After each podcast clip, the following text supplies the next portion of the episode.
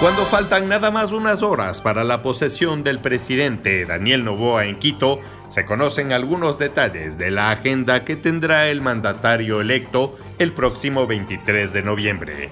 Novoa, quien tendrá un corto mandato de apenas 16 meses para completar el periodo 2021-2025, se alista para realizar pocas actividades junto a su esposa, la primera dama Lavinia Labonesi.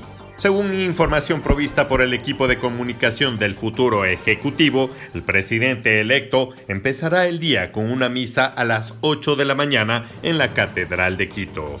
Luego, a las 10 de la mañana, acudirá junto a Balbonesi y otros miembros de su familia al edificio de la Asamblea Nacional para la investidura.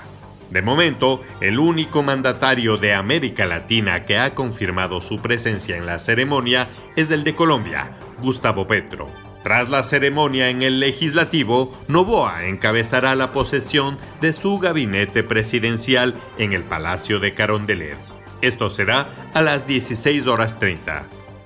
Sobre el grupo final de los ministros que acompañarán el gobierno de Novoa, de acuerdo a lo recogido por el portal Primicias, aún existe hermetismo y poca información, especialmente luego de la salida prematura de Saría Moya de la cartera de Economía. Ahora, las noticias de Colombia y el mundo llegan a www.cdncol.com.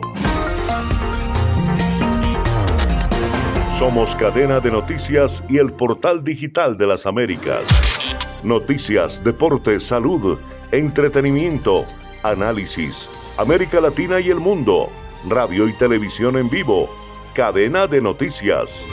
Cadena de